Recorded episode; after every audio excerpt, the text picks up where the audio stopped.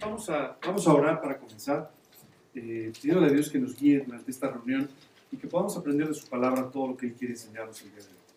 Señor, queremos darte muchas gracias. Gracias, Padre, por habernos traído. Gracias por nuestra vida y especialmente muchas gracias por el amor que tienes por nosotros. Hoy queremos pedirte, Señor, que tú guíes todos los detalles, que derrames tu gracia y que Dios todas estas enseñanzas que tienes hoy preparadas para nosotros puedan impactar nuestro corazón y llevarnos a vivir en una forma mucho más profunda para. Te pedimos esto, Señor, en el nombre de Cristo Jesús y para su gloria. Amén.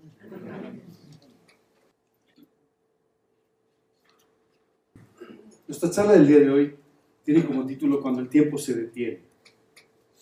¿Qué se les ocurre cuando ven un título así? A ver, ayúdenme un poquito. Los veo muy callados hoy. Ah, no, se le acabó la pila del reloj. ¿No? Que no encuentras el camino. A veces así pasa. ¿Qué más?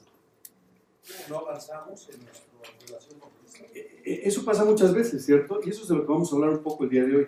Porque muchas veces lo que nos empieza a pasar es que empezamos a vivir una vida normal, ¿cierto? Una vida prácticamente eh, normal en cuanto a sus actividades, con nuestras preocupaciones, nuestras ideas, pero simplemente lo que sucede es que tan ocupados con tantas actividades, tan preocupados por tantas cosas que tenemos que vivir todos los días, ¿sabes qué empieza a suceder? Que la vida pasa tan rápido, pero no pasa nada. Y después de voltear un poco han pasado varios años y no ha sucedido absolutamente nada. A veces me imagino la vida del hombre como estas jaulas, ¿has visto los animalitos, los hámsters? Donde simplemente corren y corren y corren en la rueda y no llegan a ningún lado. Y esto es la descripción no solamente de la humanidad, pero muchas veces de la vida tuya y de la vida mía. De la vida de muchos creyentes que simplemente corremos y, además corremos cada vez más rápido, ¿verdad? pero para no llegar a ningún lado. Y el día de hoy justamente vamos a hablar de eso. Decía un escritor muy conocido, John Irving, hay momentos en los que el tiempo se detiene. Debemos estar lo bastante despiertos para percibirlos. ¿Sabes que sería triste que tú y yo lleguemos a una edad en la cual estemos a punto de partir y simplemente digamos, ¿y qué hice con mi vida? Pues trabajé mucho, comí todos los días, en el mejor de los casos. Eh, y no avancé más. Eso fue todo lo que hice. ¿Sabes? Una de las cosas que me impresionó mucho cuando yo tenía 19 años, cuando invité a Cristo a morar a mi corazón, le pedí que me perdonara, que me limpiara, que transformara mi vida por la sangre que Él había derramado en la cruz y que entrara a mi corazón como mi Señor y Salvador. Y una de las cosas que me impresionó mucho al empezar a leer la Biblia es cómo Dios tenía planes para mi vida y planes para que mi vida fuese cada vez mejor, cada vez mejor, cada vez mejor. Hay dos descripciones en la Biblia muy gráficas que son extraordinarias. Dice la Escritura que Él quiere irnos transformando de gloria en gloria. Esto quiere decir que cada día tu vida vaya siendo transformada. Y dice de gloria en gloria, no para tu gloria, sino para la gloria de Dios, que es realmente quien hace las transformaciones profundas en nuestro corazón. ¿Y a dónde quiere llevarnos con toda esta transformación? Dice la Escritura, a la estatura de un varón perfecto similar a Cristo. Es decir, a que tú y yo nos parezcamos cada vez más al Señor Jesucristo. ¿Cuál es el objetivo de que tú y yo estemos en esta vida? Si la Biblia nos ofrece el cielo, si Dios nos dice que al invitar a Cristo a nuestro corazón, tú y yo vamos a partir a la eternidad. ¿Cuál es el sentido de que tú y yo sigamos viviendo en esta vida? Básicamente que otras personas puedan, a través de nuestra vida, poder conocer a Cristo de la misma manera que tú y yo lo hemos podido conocer en forma personal ahora. Y para ello, ¿sabes qué es lo que se necesita? Probablemente no grandes estudios de teología, ojalá los tengas. Seguramente no que conozcas toda la Biblia de memoria, ojalá que lo logres hacer. Pero lo que tú y yo necesitamos sobre todo es permitirle a Dios que al empezar a vivir todas estas enseñanzas, Dios puede ir transformando nuestro corazón de tal manera que cada vez tú y yo podemos reflejar más a Jesús, cada vez nos vayamos pareciendo más a Él. No sé tú, pero yo cada vez que leo la Biblia y veo la estatura de Jesús, me veo demasiado pequeño en su lado. Pero tengo la confianza de que Él podrá hacer en mí lo que yo no puedo hacer para parecerme cada vez más a Él. En efecto, a veces que pasa el tiempo y pareciera que simplemente no sucede absolutamente nada en nuestras vidas. Hay dos palabras claves aquí. La primera se llama. Sabes, es increíble, pero a los seres humanos, a los seres humanos nos gusta mucho la rutina. Nos gusta mucho no tener que pensar lo que voy a hacer mañana porque ya está puesto en alguna agenda. Nos gusta poder repetir las mismas cosas de tal manera que ya no tengamos que pensar demasiado ni preocuparnos mucho. ¿Te acuerdas de un físico llamado Albert Einstein? Bueno, él junto con, por ejemplo, el presidente de una gran compañía el día de hoy, Facebook, tomaron una decisión muy peculiar y es la de, para no tener que pensar qué ropa ponerse, comprar muchas prendas de la misma, de la, del mismo tipo.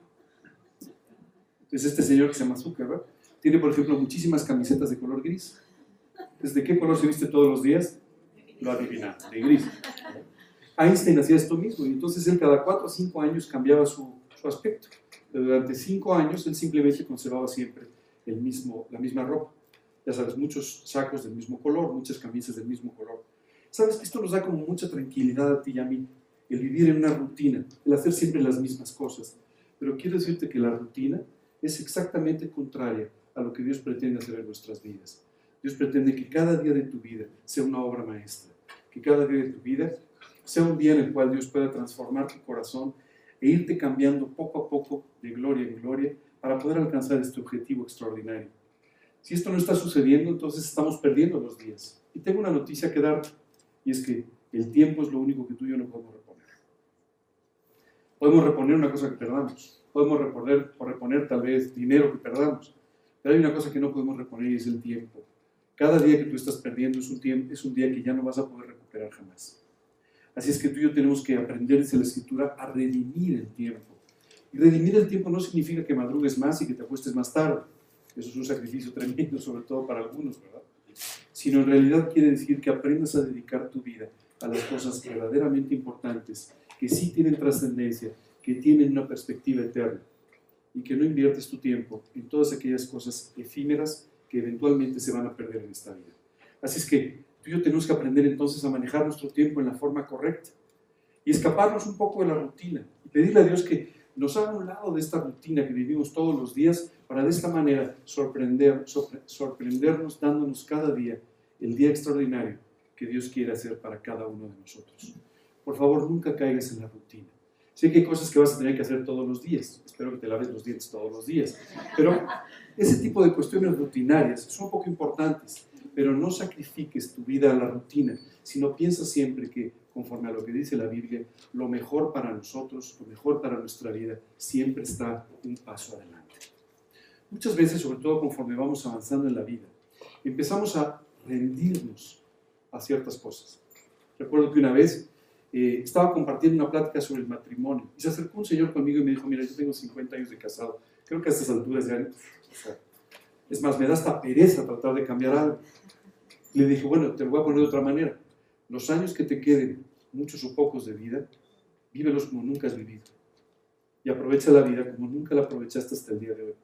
Justo porque hoy queda menos tiempo, es tiempo de aprovecharlo mejor de lo que has hecho nunca en la vida. Olvídate de la rutina. Es un enemigo del progreso y es un enemigo del crecimiento en la vida espiritual. Y me gustaría hablar de otro término que se llama mediocridad. Y muchas veces los creyentes podemos caer en mediocridad con mucha facilidad. ¿no? Oye, ¿no vas a hacer algo? No, con esto es suficiente. Ay, Dios bendecirá. ¿No? Yo me siento en la sala y que Dios me guíe. Y en realidad todo esto son aplicaciones equivocadas de principios de la ley. ¿Sabes qué es lo que nos dice Dios más bien? Que tú y yo tenemos que aprender a vivir y a servir con excelencia. ¿Tú sabes a quién le estamos sirviendo? Al rey de este universo, al dueño de este universo. Así es que tú y yo tenemos que aprender a servirle con toda la excelencia del mundo. A veces me imagino, ¿qué sucedería si a ti te llamaran mañana de los pinos? ¿No? De los pinos, de los pinos, no de los pinos de, de Y entonces te dijeran, te llamara el señor presidente y te dijera, fíjate que te voy a pedir que mañana tú me representes en una reunión a la que yo no puedo ir, ¿qué harías? Pues voy a buscar mi mejor traje, ¿verdad? O sea, voy a ir bien arreglado. Y bueno, me voy a preocupar por tratar de hablar de la forma más esmerada posible, ¿verdad? Y voy a llegar pues, un rato antes, no voy a ser que se me haga tarde y qué vergüenza, sabiendo a quién estoy representando. Y tengo una noticia, no te tienen que llamar de los pinos. Hace muchos años te llamaron del cielo y a quien está representando es alguien mucho más importante que el presidente de un país. Es al Dios que creó este universo y que está esperando que al menos lo, le sirvas con toda la excelencia posible, no con toda la mediocridad posible. Hace, recuerdo unos años, cuando empezábamos con este grupo, recuerdo que empecé a poner las presentaciones así. Y un día hablando con alguien, le dije, fíjate que quiero, voy a poner un proyector. Y, y, y alguien me dijo, ¿para qué te esfuerzas tanto? Y dije, te voy a explicar por qué. "No, la gente está contenta. Y le dije, sí, pero, pero yo sé a quién estoy sirviendo. Yo sé que a quien estoy sirviendo le gustaría que yo hiciera todo lo mejor que pueda y que le sirva con todo mi corazón, con todas mis fuerzas, con toda mi mente, como dice el primer mandamiento. Así es que, por favor, olvídense de la rutina y olvídense de la mediocridad, porque estas dos palabras o estas dos actitudes son enemigos completos del trabajo precioso que Dios quiere hacer en tu vida para sacarte de este tiempo en el que no estás avanzando y llevarte a una vida de progreso que es la que Dios describe en su palabra. Vamos a hablar de tres palabras más, no mucho más el día de hoy. La primera son los hábitos. Los hábitos representan el comportamiento de una persona que se, repite con regularidad. Déjame contarte que es un hábito. Los hábitos provienen de las actitudes y las actitudes provienen de las intenciones de nuestro corazón. Cuando tú tienes una intención en tu corazón, esta intención te va a llevar a actuar de una determinada manera, ¿verdad? Y cuando tú repites una y otra vez esta misma actuación, esta misma forma de actuar, esto se convierte en un hábito, un buen hábito o un mal hábito. Tú puedes tener el hábito de levantarte temprano a buscar a Dios en la Biblia. Quiero contarte, eh, yo, soy, yo soy muy madrugador, soy más matutino que nocturno.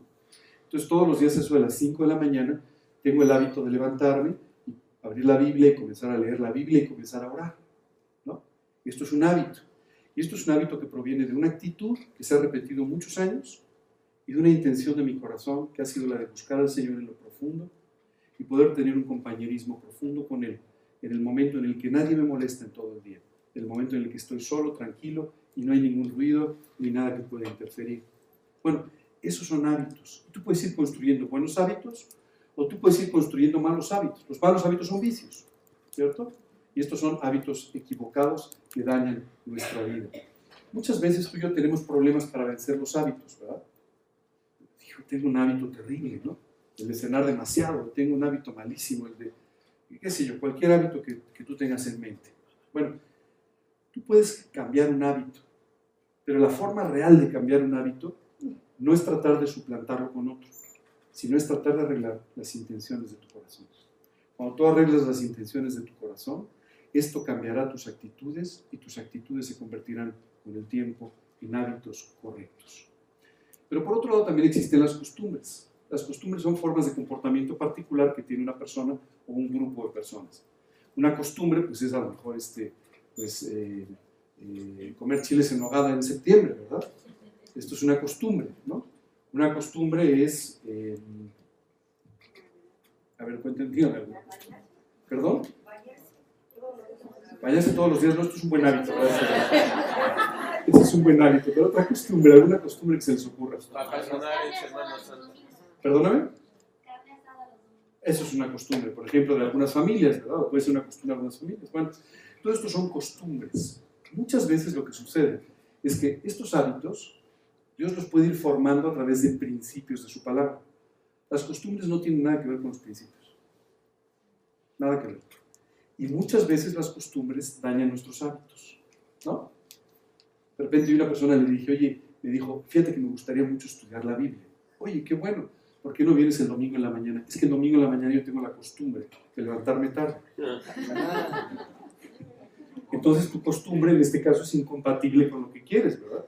Y entonces esas costumbres van a hacer seguramente que tú no puedas seguir creciendo en tu vida espiritual. Hay personas que tienen costumbres muy arraigadas de tipo religioso, costumbres muy arraigadas de tipo social, y esto les impide poder seguir creciendo. Y la tercera palabra de la que te quiero hablar hoy se llama indiferencia. La indiferencia es cuando te da lo mismo, cuando no tienes ni inclinación ni repudio hacia nada, cuando te da igual, cuando nada te mueve, nada te conmueve, eres indiferente, ¿verdad? Esta indiferencia es probablemente la característica del mundo actual. En todas las esquinas de la mayor parte de nuestra ciudad hay gente pidiendo limosna. Y sabes, la mayor parte de las personas han acostumbrado su vista para no bajar de determinada altura y entonces poder dar algo sin siquiera voltear a ver a la persona que se lo pide. Eso se llama indiferencia. Sabes, es terrible cuando tú y yo vemos personas que están metidos en problemas y no vamos y les compartimos de Cristo. Cuando tú y yo, por ejemplo, vemos a alguien que está sufriendo por determinadas pruebas, por determinadas situaciones, y tú y yo no vamos con ellos, no oramos por ellos, no los alentamos a vivir para Cristo, no los alentamos con algún versículo de la Biblia, simplemente no nos importa. Eso se llama indiferencia. Y esa es la, de verdad la característica del mundo de hoy. Y cuando a alguien tú le dices, oye, pero tu amigo no se ve. ¿No? Pero ¿cómo que no sabes de él? ¿No lo has buscado? No, sé que estaba metido en algunos problemas, pero ¿y no lo has buscado? Eh, no. Eso es indiferencia. Hace algunos años conocí a un grupo de jóvenes sensacionales. Ellos tenían una muy buena amistad. Ellos iban todos los días, bueno, varios días a la semana, iban a estudiar la Biblia juntos. Un día se pusieron de acuerdo los tres y dijeron, oye, nos tenemos que ayudar. Si alguno de nosotros deja de venir o si alguno de nosotros no puede venir, los otros tienen que ayudar. Y efectivamente, tan solo unos meses después, uno de ellos faltó una vez. Faltó la segunda vez, empezaron a llamarle, no obtuvieron ninguna respuesta. ¿Y sabes qué hicieron? Se fueron a la puerta de su casa un día muy temprano en la mañana para esperar que saliera. Y cuando salió le dijeron, te extrañamos mucho. El estudio no es el mismo sin ti. Queremos venir para saber si te podemos ayudar en algo, para que vuelvas a ir otra vez a los estudios. Hoy en día eso no es normal. Hoy en día mandamos un mensajito, ¿verdad? Y ya. No importa si lo han leído o no lo han leído. No importa si se han enterado o no, pero nosotros ya mandamos el mensaje. ¿Sabes cómo se llama esto? Indiferencia. Y nos hemos vuelto profundamente indiferentes. Hace algún tiempo recuerdo que llegó una persona en la mañana a la oficina donde trabajo. Y entonces le dijeron, oye, pero llegaste tarde, hoy hay una junta. Pero ¿cómo? Yo no me enteré, nadie me avisó. Ah, te mandamos un correo. Sí, pero es que yo no recibí el correo. Qué pena. Eso se llama indiferencia. ¿Sabes? Muchas veces tú ves a una persona que está pasando por dificultades, sufriendo, y ¿sabes qué haces? Nada. Eso se llama indiferencia. Y ya ni siquiera nos toca el corazón. Muchas veces llegamos a una situación en la que nada nos conmueve. Y es por eso que la vida sigue pasando porque tú no te conmueves de nada. Porque nada te afecta. Porque nada te mueve a orar. Porque nada te mueve a buscar a tu hermano. Nada te mueve a preocuparte por la persona que está a tu alrededor. ¿Y sabes qué sucede con esto? Tú y yo nos vamos endureciendo y nos vamos inutilizando. No hay nada que te pueda hacer más feliz en la vida que servir a los demás. Nada. Y sabes, cuando tú y yo tenemos esta actitud de indiferencia, lo que hacemos es nos cerramos la oportunidad para ser felices y para ser felices a los demás. Déjame describirte un poquito lo que es la indiferencia es cuando nos acostumbramos a recibir pero no damos nada. ¿Has oído hablar de esto? A todo el mundo le gusta ver sus regalos, ¿verdad? Todo el mundo. Eh, el día de hoy es cumpleaños de mi esposa. Y sabes, ha sido sensacional porque desde muy temprano, hoy se levantó particularmente temprano. Es más, normalmente me levanto y le pongo las mañanitas y todo. Y esta vez no la pude sorprender, se despertó muy temprano. Pero quiero contarte que desde muy temprano ella estaba viendo su teléfono para ver las personas que la felicitaban. Me llamó la atención porque a todos nos gusta recibir recibir elogios, recibir regalos, recibir atención. Eso nos gusta a todos, ¿verdad? Pero sabes, la Biblia dice que es más bienaventurado dar que recibir. Así es que hay veces que tú y yo nos volvemos tan eh, demandantes de atención que simplemente nos volvemos indiferentes. Por otro lado, muchas veces convertimos los principios en costumbres y la fe en una manera de vivir. Y entonces pareciera, ¿has visto los pines esos que se ponen así? Bueno, pues muchas personas ya se ponen el pin de soy cristiano. Y es lo único que viven. Oye, ¿tú eres cristiano? Sí, traigo el pin. Traigo mi camisa que dice que Dios te ama. Pero eso es lo único, realidad, que es parte de nuestra vida espiritual. De la misma manera te diría que hay momentos en que las verdades ya no hacen vibrar nuestro corazón. Aunque las conozcamos mejor que nunca, ya no tocan nuestra vida. Hace un tiempo recuerdo que escuchaba a un joven que estaba entrando a una plática y cuando aquel predicador empezó a hablar, este joven dijo, ah, esa ya me la sé. ¿Sabes qué me impresionó? Estoy seguro que después de eso no aprendió nada, porque ya se lo sabía, ¿cierto? Y muchas veces lo que nos pasa es que las verdades ya no hacen vibrar nuestro corazón. nos volvemos indiferentes, caemos en la rutina, empezamos a pensar que somos mejores que los demás, ¿no? Caminamos diario entre la gente y nada nos mueve a hablarles de Cristo, aunque los vemos perdidos, aunque los vemos muy confundidos, aunque los vemos en problemas, nada nos mueve. Dejamos de interesarnos por los perdidos y esto nos lleva a perder el propósito de nuestra vida y el sentido de urgencia. Hace poco escuché a una persona que dijo, ah, le voy a hablar de Cristo a esta persona. Pero bueno, a ver si ahora fin de año, que la plática está en Navidad, pero si estamos en enero. Faltan 11 meses.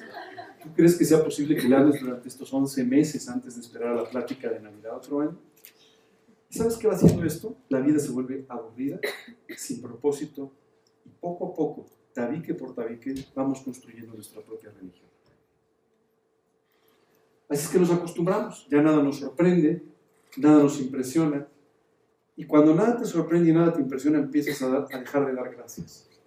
La Biblia dice, dad gracias en todo, porque esta es la voluntad de Dios para con nosotros. ¿Sabes por qué tenemos que dar gracias por todo? Porque esta es una forma de, de, de reconocer que lo que tú y yo estamos recibiendo no lo merecemos. Y simplemente lo recibimos por gracia, porque alguien decidió regalarnos lo que tenemos. Así es que tenemos que aprender a dar gracias en todo. Cuando tú y yo nos levantamos todas las mañanas, créeme, al despertarnos, tenemos que dar gracias por algo que nosotros no hemos hecho. Estamos vivos, no gracias a nosotros, sino gracias a que alguien nos ha mantenido la vida. ¿Sabes? Todas las mañanas, cuando tú y yo nos despertamos y salimos al mundo, es increíble, pero normalmente estamos más preocupados por lo, que no tenemos que por darle gracias a Dios por tantas cosas que nos ha dado durante nuestra vida. Y esto, claro, ¿sabes qué hace? Que ya nada nos conmueve. Ya vemos a alguien con un tremendo problema y no nos mueve nada. El viernes pasado, un joven al que conozco fue asaltado. Le quisieron robar su moto. ¿Y sabes qué sucedió? Por algún motivo no se la pudieron llevar. Creo que pesaba mucho, poco, yo no sé, pero no se la pudieron llevar. ¿Y sabes qué sucedió? La persona que lo asaltó le dijo, pues porque no me la puedo llevar, y le disparó una pierna.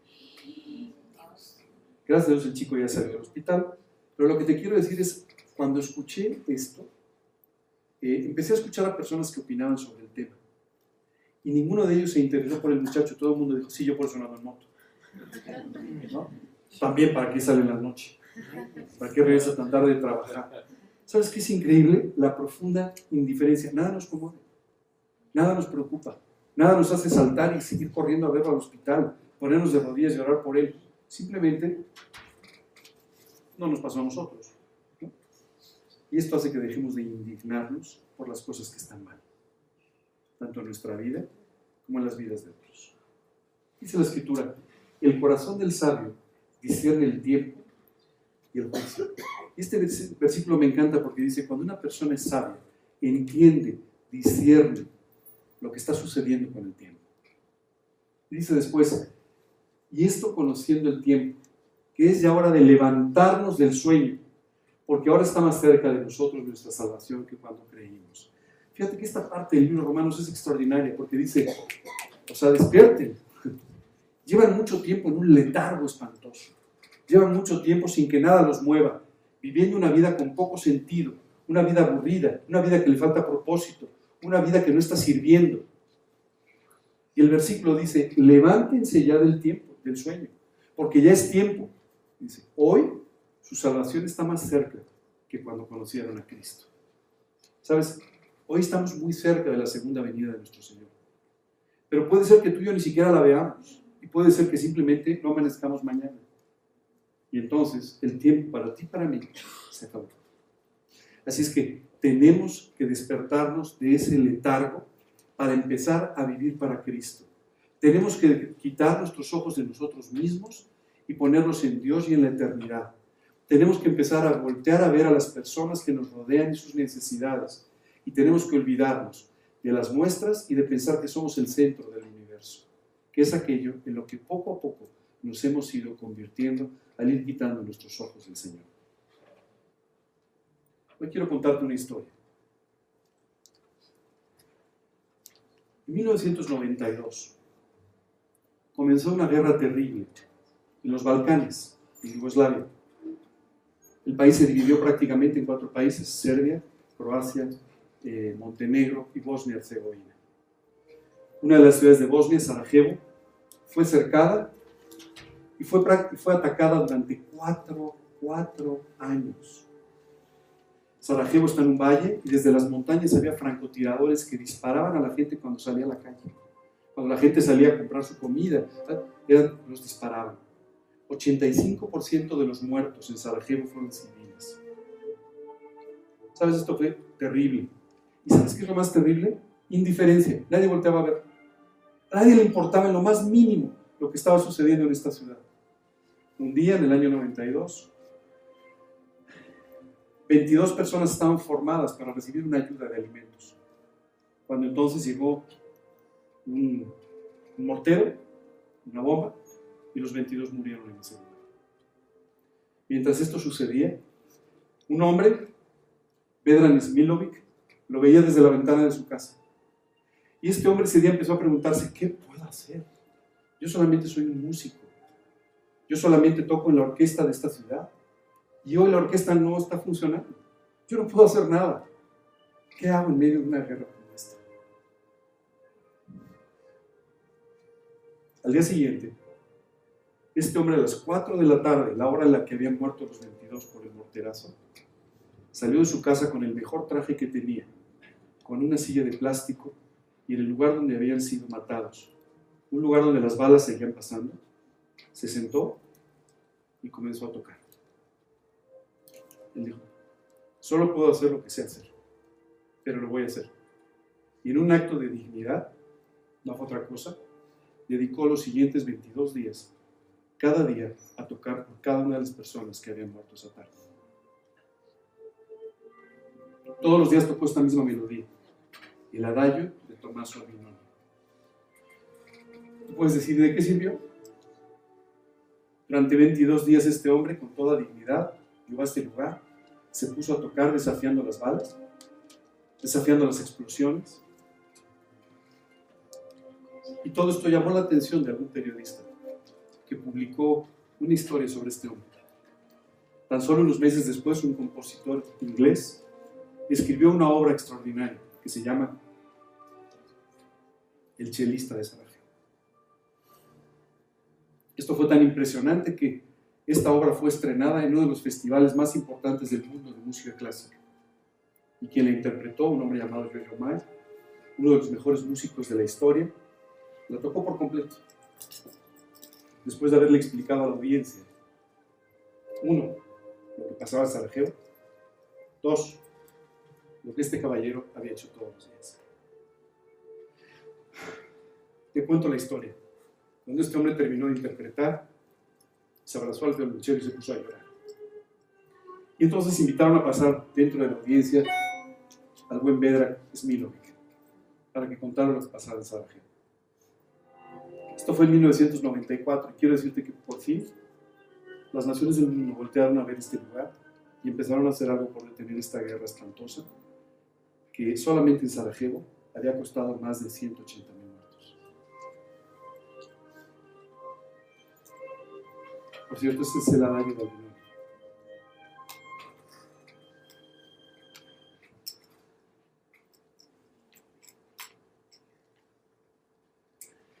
Mientras leí esta, esta historia, que es una historia muy conmovedora, mientras leí esta historia, empecé a pensar en ti.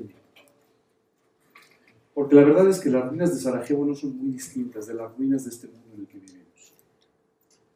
Vivimos en un mundo que está pasando probablemente por una de las crisis más severas de la historia, y no hablo de la economía y el dinero, que también, pero hablo de la destrucción social, de la destrucción que estamos viendo todos los días en nuestras ciudades, en nuestros países, y que ya nos conmueve. Este hombre, este hombre se conmovió de ver lo que había pasado, e hizo lo que pudo y tú y yo, ¿sabes una cosa? Tú y yo tenemos la verdad en la mano. Tú y yo tenemos la solución para la vida de las personas en nuestra mano, con la palabra de Dios. Y hay veces que no nos conmovemos.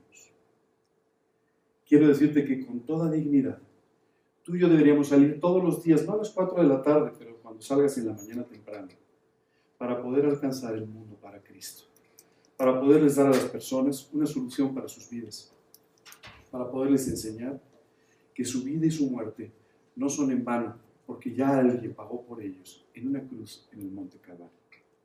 ¿Sabes? Tú podrías decir, ¿qué sentido tiene lo que hizo este hombre? Ni quien se enterara. Bueno, pues este pequeño, esta pequeña acción, aparentemente tan poco importante, llamó la atención del mundo entero. Quiero decirte que cada vez que tú y yo abrimos la boca enseñando de la Biblia, literal, literalmente el mundo es transformado por lo que estás diciendo. Literalmente la palabra de Dios toca los corazones de las personas y las convence de su necesidad, las convence de su juicio, las convence de la posibilidad de tener una vida nueva, diferente y eterna. Sabes, el mensaje que Dios te ha regalado es extraordinario y solamente tu indiferencia te separan de poder alcanzar al mundo para Cristo.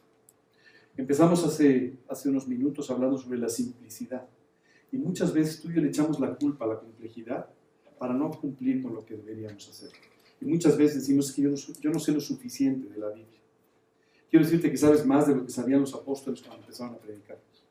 Es que yo no, yo no tengo mucha facilidad de palabra. No te preocupes, Moisés era tartamudo. Sabes, lo único que sí tenemos son muchos pretextos para no colocarnos en el lugar donde Dios nos quiere, luchando la batalla. ¿Y sabes cómo quiere que la luchemos? Con lo que Él nos ha dado. Con su palabra, con nuestro testimonio, con las verdades que tú y yo hemos podido ir aprendiendo a través de nuestro caminar con Cristo.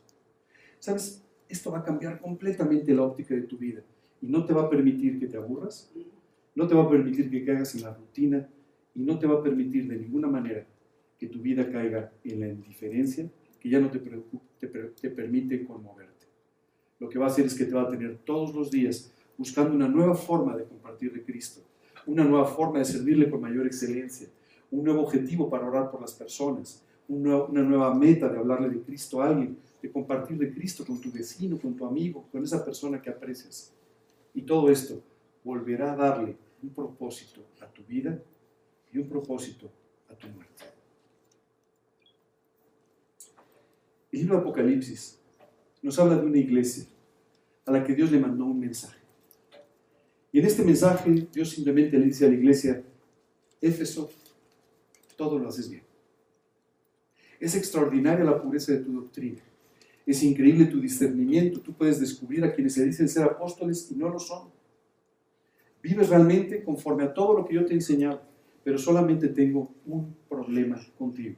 Y es, has dejado a tu primera vez. Cuando tú y yo nos enamoramos, no podemos pensar en otra cosa más que en aquel ser al que amamos. Cuando tú y yo nos enamoramos, esto cambia nuestra visión de la vida literalmente empezamos a ver la vida de color rosa, ¿verdad? Empezamos a tener un optimismo especial, empezamos a tener una alegría especial, empezamos a tener un interés especial por, por tener las cosas o por portarnos de tal manera que agrademos a aquel a quien amamos. Solo quiero decirte que Dios te amó de tal forma que estuvo dispuesto a entregar a su Hijo Jesucristo por ti en la cruz del Calvario. Ese amor te llevó a sus pies.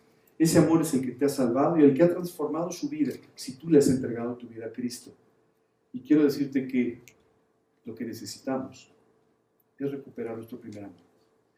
Es volver a amar al Señor como aquel día en el que estuviste profundamente enamorado de Él. Y este profundo amor, ¿sabes qué va a traer como consecuencia? Que salgas de la indiferencia, que salgas de la rutina, que salgas de todas estas cosas y que empieces a preocuparte por las cosas que a Él le preocupan. Quiero contarte una cosa. Cuando yo me enamoré de mi esposa, eh, empecé a preocuparme por cosas que a mí nunca me habían preocupado, pero que a ella le gustaban. Y entonces empecé a ver alguna revista que nunca había visto porque no era de mi interés en particular. Pero ahora me interesaba, no porque me interesaba en sí mismo esa revista o algo, sino me interesaba porque le interesaba a ella. Y quiero decirte que mi relación con Dios ha sido lo mismo. Hay muchas cosas que me interesan porque sé que le interesan al Señor. Hay muchas personas que me interesan porque sé que Dios las ama. Hay muchas personas o muchas cosas que me interesan simplemente porque sé a través de su palabra que Dios ama a esas personas o quiere que yo haga determinadas cosas. Solo hay una forma en la que tú y yo podemos agradar a aquel que nos ama, y es amándolo en consecuencia y viviendo de tal manera que podamos agradar a aquel a quien amamos. Esta tarde solamente quiero decirles que tal vez hemos perdido nuestro primer amor. Tal vez estamos demasiado acostumbrados a hacer las cosas hemos aprendido muchas rutinas, nos hemos identificado muy bien por mucho tiempo, seguramente incluso hemos servido muchas veces, pero no necesariamente hoy estamos viviendo en nuestro primer amor. No necesariamente hoy estamos representando a Dios con toda la dignidad, con toda la excelencia y con todo el amor al que hemos sido llamados a vivir. Cuando esto sucede, el tiempo se detiene. Entonces si la vida empieza a pasar sin ningún objetivo, empieza a pasar sin ningún propósito, y simplemente estamos entreteniendo la vida hasta el día de partir. No sé tú, pero yo este año me propuse un objetivo, no entretener un solo día de mi vida y permitirle a Dios que cada día Él pueda hacer una obra maestra en mi vida. Sé que no depende necesariamente de mí, pero sí depende de mi actitud, de acercarme a aquel a quien hoy amo como nunca he amado la vida, a mi Señor. Yo te invitaría un poco a que tú medites en lo que Él ha hecho por ti, a que tú medites un poco en lo que significó la cruz, a que medites un poco en la forma en la que te ha tratado hasta el día de hoy, en la forma en la que te ha amado hasta el día de hoy. Tal vez algunos de ustedes me digan, oye, yo ya estoy un poco mayor, eh, ya no es tiempo de cambiar.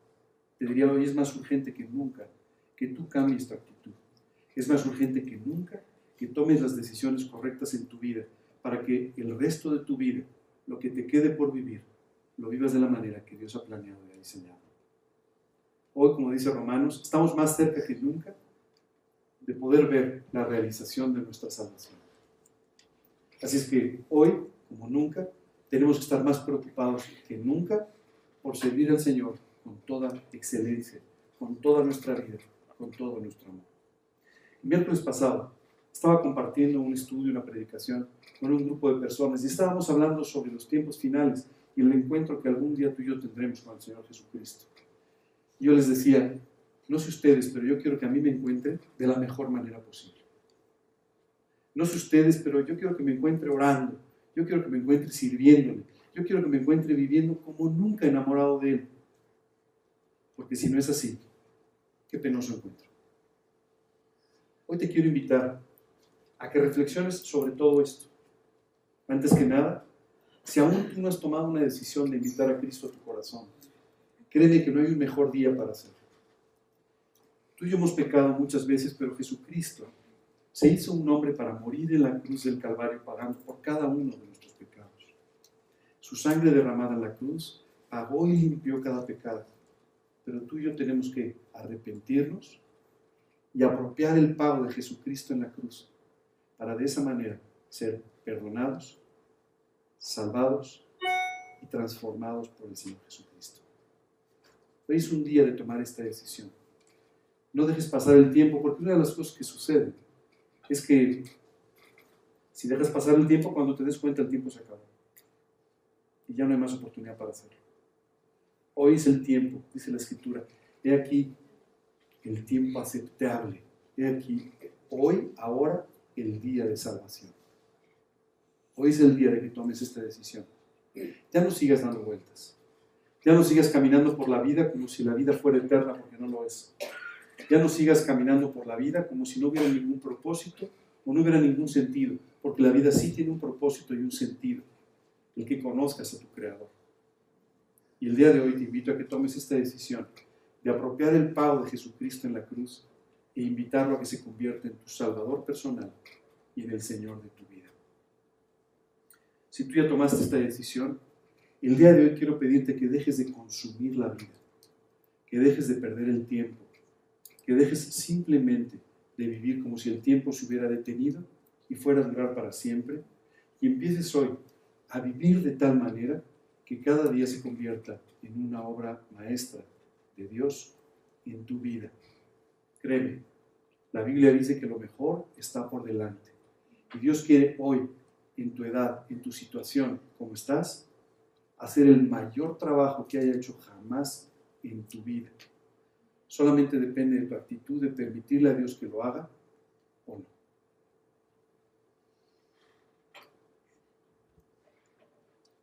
Hace algún tiempo Recuerdo que fui a una conferencia de un conocido escritor de, libros cristianos. Y todos esperamos una conferencia de una hora y media, ¿no? Venía de fuera, ya te puedes imaginar, ¿no? La conferencia duró 15 minutos. Entonces recuerdo que conforme salíamos, una persona me dijo, para 15 minutos, y le dije, mira, en estos 15 minutos aprendí una enseñanza que no había podido aprender en los 25 años anteriores. Así es que me da igual si fueron 15 o 20 minutos o 45. Aprendí lo que no había aprendido en años. Así es que para mí la conferencia fue la mejor de mi vida.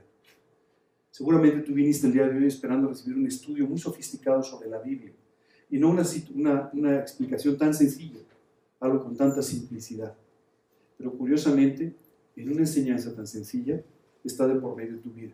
La forma en la que vives y la felicidad que puedes o no puedes tener en tu vida. Así es que el día de hoy te invito a que tomes esta decisión. El tiempo no va a regresar. Así es que redimamos el tiempo viviendo de la forma correcta. ¿Preguntas, dudas? La mía duró un poco más de 15 minutos. Dime. Eh, yo estaba viendo el otro día un video donde este, un señor estaba maltratando a una señorita, pero era, era tocado, era organizado por la televisión. Y, Menos mal. Y, este, y, y, y, sí, pues muchos hombres se acercaron y también mujeres y defendieron a, a esta persona.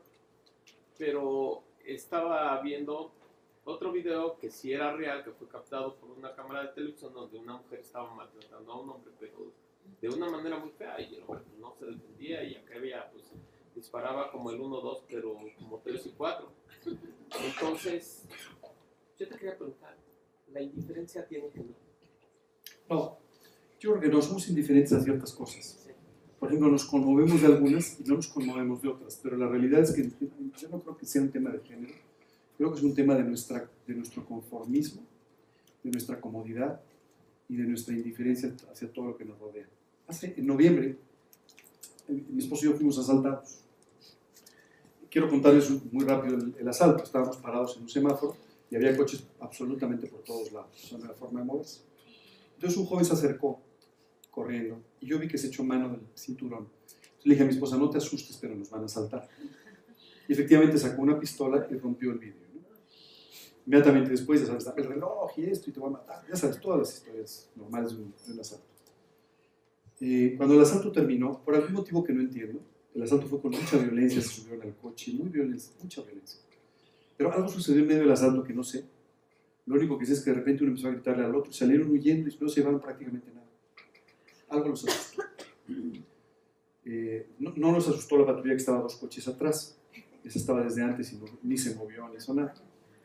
Pero algo que me llamó mucho la atención es que cuando el asalto terminó y ellos salieron corriendo del otro lado, entonces yo abrí la puerta y bajé del coche para ver los daños que había habido y para ver si estaban ya lejos, como para decirle a mi esposa que ya nos fuéramos o cualquier cosa. Los coches que estaban alrededor, entiendo que no participaran para rescatarnos del asalto, ¿verdad? Pistolas, pues no, ¿verdad? Pero ¿sabes qué me llamó mucho la atención? Cuando me bajé del coche, el coche que estaba a mi lado cerró el vidrio. Ay, sí. Ya no había asaltantes, pero cerró el vidrio. Y el coche de atrás, ¿sabes qué hicieron? Todos los del coche voltearon hacia otro lado para no involucrarse. Me llamó mucho la atención, la verdad es que gracias a Dios no tuvimos mayor problema. Incluso gracias a que Dios nos avisó con tiempo, la verdad es que estábamos muy tranquilos los dos. Y quiero contarte que además veníamos un poco de risa porque mi esposa le robaron su anillo. Entonces venía bromeando, decía, fíjate que nos hemos descasado. Este, este asaltante fue terrible, nos descasó en dos minutos. Veníamos casi un poco de broma, riendo y todo. Pero ¿sabes qué me llamó la atención? La indiferencia de todas las personas alrededor no hacia el acto violento, que lógicamente asusta a cualquiera, pero después a no involucrarse, a no participar. No, creo que más que un tema de género, es un tema de que nuestra sociedad se ha vuelto eh, muy fría, muy indiferente y muy cómoda. No queremos que nada, nada, nada nos saque de nuestra comodidad. Aunque a veces nuestra comodidad eh, no sea tan cómoda, pero lo que no queremos es que nos muevan de donde estamos. Esa es la realidad. Probablemente lo del género fue una coincidencia, pero yo creo que la indiferencia es algo general y no tiene que ver con el género, yo creo. ¿Alguna otra pregunta? Dime. Mira, hace 10 días me pasó exactamente lo que les pasó a ustedes. Estrellaron el vidrio del carro y la gente me, la gente me gritaba, está bien señora, porque yo tenía la cabeza y la cara llena de vidrios. Mm. Nunca vi nada, no sé qué pasó, pero cuando oí el golpe este, del lado contrario de mi ventanilla, yo empecé a gritar y, y a pues, tratar de quitarme los vidrios, ¿no? Nomás sentí cómo se metieron al carro, se me arrebataron mi bolsa y se fueron. Entonces, bueno, yo en, la noche pude dormir muy poco, pero yo le daba gracias a Dios porque le decía a Dios, pues, como la gente me decía, váyase porque no la mataron, no le hicieron nada, ¿no? Pero no me podía ni mover, estaba en una glorieta en el alto. Entonces yo le decía a Dios, gracias porque me cuidaste, porque conservaste mi vida y lo demás no importa, ¿no? Lo demás no importa. Al día siguiente empezó a buscarme un señor durante tres días que tenía mis cosas, que la habían, las habían abandonado cerca del metro de Barranca del Muerto. Y yo no quería ir, le digo, tengo miedo caer en un soborno o en algo así. Dice, señora, pero trae papeles importantes, sus tarjetas, todo. Este, bueno, al fin fui, me las regresó. Este, yo fui acompañada con alguien, pero pues desde ese día no he dejado de darle gracias a Dios por mi vida y lo que tú dijiste en el estudio, pues yo le, le he dicho a Dios, Dios, pues yo quiero comenzar otra vez, ¿no? Contigo. Hace rato estábamos escuchando la canción y les voy a contar un secreto. Este, no sabía la canción que iban a cantar, pero cuando escuché la letra, de verdad que me impresionó, porque dije, Dios, qué precioso eres que nos estás diciendo, tienen que volver a mí, tienen que regresar al punto donde partieron, tienen que regresar a su primer amor, tienen que volver otra vez a vivir como sus mejores días. Y la verdad es que me conmovió mucho escuchar la canción porque dije, Dios, ni siquiera sabía que le iban a, poner, y ni siquiera ellos sabían que íbamos a hablar de esto el día de hoy. Pero sin duda Dios tenía un propósito muy concreto con todo esto. ¿Sabes? No nos damos cuenta, pero cada día que vivimos es un día extra. Nosotros damos por sentado que deberíamos vivir todos los días, ¿no? Y damos por sentado que debemos ser millonarios y damos por muchas cosas muy absurdas, pero la realidad es que no, no, no es así. Cada día es, un, es una bendición, es un regalo y es un tiempo que tú y yo tenemos que aprovechar. Y si no lo aprovechamos, lamentablemente lo vamos a perder para siempre. ¿Alguna otra pregunta? ¿Duda? Bueno, yo quisiera este, hacer un comentario. Cuando tú oras por una persona, por un amigo, por alguien que quieres mucho, y él hace y deshace y abre puertas, y en lugar de, bueno, tú lo vas a presente al Señor y, y ya las cosas están bien en su vida y él abre y abre puertas. Entonces, ¿ahí qué pasa? ¿Cómo le puedo, cómo puedo hacer para, para que a él le caiga el 20? Y La realidad es que nosotros tenemos un poder de convencimiento muy reducido. ¿no? Curiosamente, cuanto más importante es el tema, menos poder de convencimiento tenemos. O sea, si tú a alguien le recomiendas un shampoo, seguramente te va a hacer caso. Pero si le recomiendas que reciba a Cristo, seguramente va a empezar a sacar esos argumentos. Contra el shampoo no, pero contra Cristo a veces sí.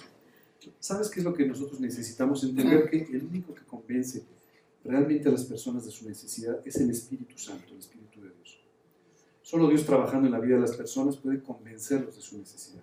¿no? Y esto se obtiene a través de la oración, no a través de argumentar más, sino a través de la oración. Entonces, tenemos que aprender a orar por cada una de las personas, pidiéndole a Dios que haga lo que tú y yo no podemos, que es convencerlos de su necesidad y traerlos a los pies de Cristo. Eso es muy importante. Y eso sí, tenemos que pedirle a Dios que nos abra puertas para poder compartir de Cristo cuando sea posible, ¿verdad? Pero si tú y yo hablamos, pero no oramos, créeme que lo que tú y yo hablemos no va a tener mayor impacto. Esa es la realidad. Pero si yo oro y hablo igual, Dios va a seguir trabajando en la vida de la persona. Cada uno de nosotros tiene la capacidad para tomar las decisiones que quiera. Dios nos creó con libre albedrío, es decir, la posibilidad o la voluntad para tomar la decisión que queramos. ¿Qué sucede cuando nosotros oramos? Literalmente Dios empieza a mover la vida de esa persona, ¿no? A veces las cosas están sucediendo y tú y yo ni siquiera las vemos. Pero eh, lo que sí podemos estar seguros es que Dios va a trabajar en su corazón para convencerlo de esta manera, independientemente de lo que alcancemos a ver nosotros. Esa es la realidad. Mira, eh, hace apenas unos días Lorena nos contó una historia que me enterneció mucho. Eh, el lugar donde hay una casa en la Correa del Valle, donde se reúnen a estudiar la Biblia los miércoles en la tarde, miércoles, ¿verdad? Los miércoles en la tarde. Y una tarde simplemente cuando salieron estaban en la puerta pues platicando, tomando un poco el fresco, platicando y tal. Y en eso se acercó un señor caminando y le preguntó a Lorena, le dijo, oiga, ustedes estudian aquí la Biblia. Perdón si no digo exactamente las mismas palabras, pero es como lo recuerdo. Si, es, si me corrige si digo algo mal. Este, ustedes se reúnen aquí a estudiar la Biblia. Y, sí, ¿y quién es el, maestro o el pastor? Ah, pues está adentro. ¿Puedo hablar con él? Y él en ese momento estaba ocupado, así es que Lorena le puso una silla en el jardín. Y este hombre esperó casi una hora para poder hablar con la persona que estaba enseñando de la Biblia. Eh, al día siguiente, cuando Lorena llegó, preguntó por él y dijeron, ah, bueno, él ayer tomó una decisión por Cristo. Ah, qué bueno, gracias a Dios. Sí, pero no sabías lo que había pasado. Acababa de tener un incidente muy importante a nivel personal y venía caminando solamente de regreso a su casa para quitarse la vida. Mientras él caminaba, se encontró con este grupo de personas que estaban afuera con una Biblia, una expresión de paz, de felicidad, y decidió darse la última oportunidad de escuchar de Cristo. Al día siguiente regresó con su esposa, con quien acaba de terminar su relación poco antes de la decisión de suicidarse. Regresó con su esposa al estudio para que ella también pudiera escuchar lo que estaba cambiando su vida. A veces tú y yo no vemos, ¿me entiendes? Porque no sabemos, tú ves a una persona y dices, mira, qué, tipo tan serio. Y a lo mejor no tienes idea de lo que está pasando y no sabes. Entonces lo que nosotros tenemos que hacer es orar y confiar en que Dios va a hacer su trabajo y va a ayudar a la persona a entender su necesidad. Pero no sé si quité alguna palabra o alguna palabra. ¿Todo bien? ¿Alguna otra pregunta, duda? ¿No? ¿Todo bien? Ok, vamos a orar entonces para terminar. Pero vamos a orar dividiendo la oración en dos partes. En la primera parte, voy a invitarte a ti que aún no has tomado la decisión de recibir a Cristo en tu corazón. Te voy a pedir por favor que me acompañes y que repitas estas palabras en lo profundo de tu corazón. Yo tomé esta decisión a los 19 años, hoy tengo 55. Pero hoy voy a orar como si fueras tú. Por favor, repite estas palabras en tu corazón. Arrepiéntete en tu corazón por lo que has hecho e invítalo a entrar a tu vida. Y Él va a hacer esto que tú le estás pidiendo. Después de, de orar de esta manera, la segunda parte de la oración, vamos a orar porque Dios toque nuestra vida, toque nuestro corazón, de tal manera que quite la indiferencia, que quite las costumbres, que quite todas estas cosas que nos están privando de poder vivir una vida de una profunda entrega al lado del Señor. ¿Sabes? Te prometo, estoy triste, estoy cansado de ver a los creyentes viviendo como si este mundo fuera a durar para siempre y como si no hubiera urgencia. Cuando sin embargo, todos los días la gente está partiendo a la eternidad y en muchos casos sin Cristo. No podemos vivir así en esta segunda parte de la oración vamos a pedirle a Dios que de verdad nos permita tomar decisiones correctas, regresar a nuestro primer amor, volver a las primeras obras, volver a trabajar para Él con todo nuestro corazón y con todo nuestro amor, para que Él pueda de esta manera hacer útil nuestra vida. Vamos a, vamos a orar. Señor, hoy quiero darte muchas gracias por todo tu amor. Gracias, Señor, por tu comprensión, Gracias Señor por tu interés. Gracias Dios por buscarme y por derramar tu gracia en mi vida de esta manera. Hoy Señor quiero pedirte que tú me perdones por todos los pecados que he cometido.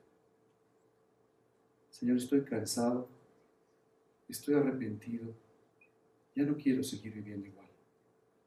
Hoy te pido me perdones por todos mis pecados y me limpies de toda mi maldad.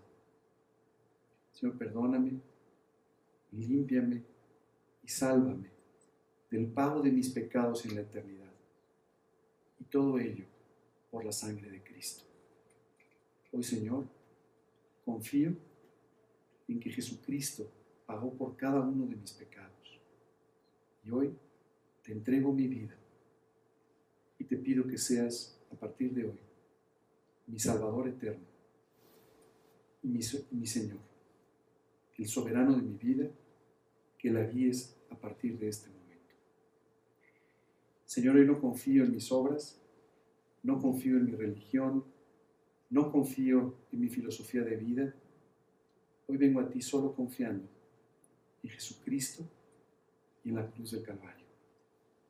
Te pido, Señor, que entres a mi vida y la transformes para siempre y me des una relación personal contigo desde hoy hasta la eternidad. Te lo pido, Señor, en el nombre de Cristo Jesús y para su gloria. Amén.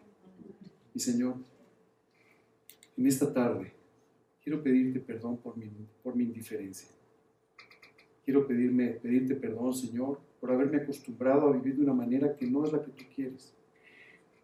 A vivir, Señor, sin que nada me conmueva, sin que nada me lleve a orar, a ganar las almas, a permitir que hagas transformaciones en mi vida. Hoy, Señor, quiero regresar a mi primer amor. Hoy, Dios, quiero regresar a vivir con todo mi corazón para ti y quiero servirte como nunca antes lo haya hecho en mi vida. Señor, no me permitas que pierda más el tiempo. No permitas, Señor, que vaya consumiendo mi vida, sino haz de cada día de mi vida una obra maestra. Padre, te pido esto de una forma muy especial. Llévame a aprovechar los días que me quedan de vida. Te lo pido, Señor, en el nombre de Cristo Jesús y para su gloria.